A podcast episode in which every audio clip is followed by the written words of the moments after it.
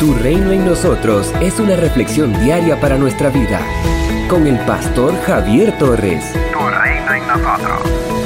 En cuanto Dios se calmó y decidió no destruir al pueblo, Moisés comenzó a bajar de la montaña del Sinaí. Éxodo capítulo 32, versículo 14. El pueblo tiene una memoria muy mala y una voluntad muy frágil. En Éxodo capítulo 19, verso 8, se habían comprometido a obedecer a Dios en todo. Pero ahora, cuando su líder se ha ausentado por 40 días con sus noches, se olvidaron de la promesa y se inclinaron a la idolatría que los había caracterizado durante el tiempo que estuvieron en Egipto.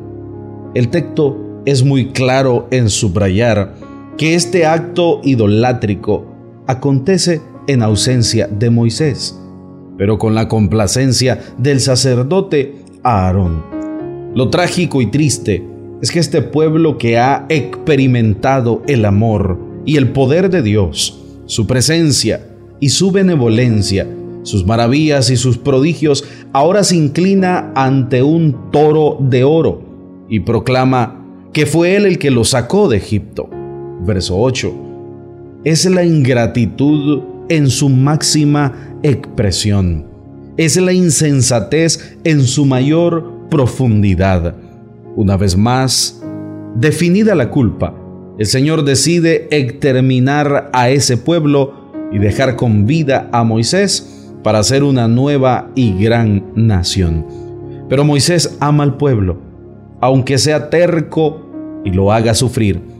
Él intercede por su pueblo.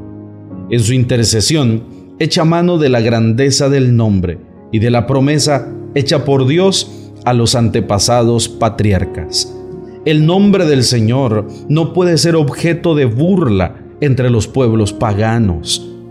Por eso Moisés le pide al Señor que tenga en cuenta su propio honor para que las naciones no se burlen de él y lo vean como un Dios débil y sujeto a pasiones bajas.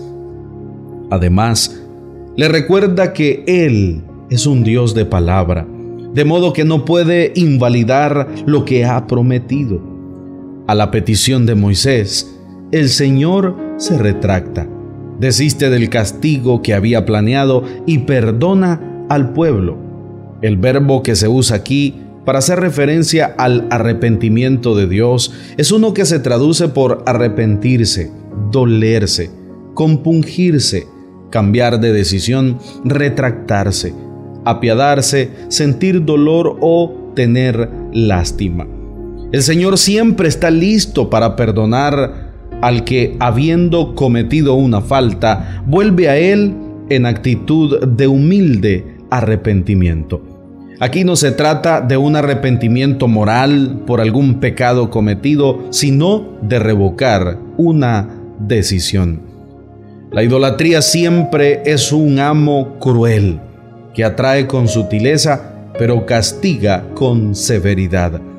Mientras tengamos oportunidad de arrepentirnos de nuestra infidelidad a Dios, hagámoslo, pues Él siempre está dispuesto a perdonarnos y a restaurarnos a la comunión con Él.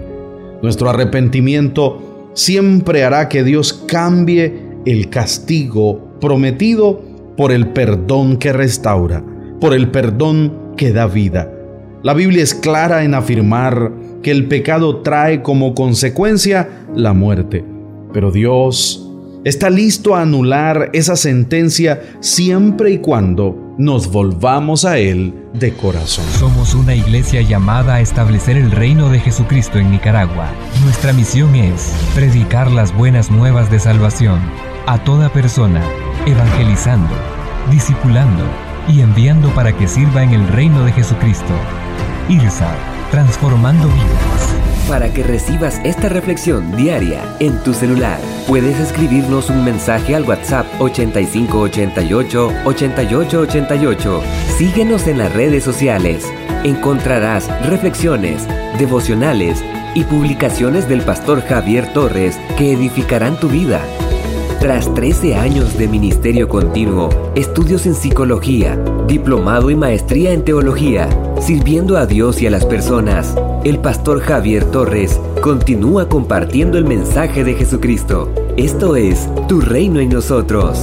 Visita www.javiertorres.com y encuentra contenido que transformará tu vida.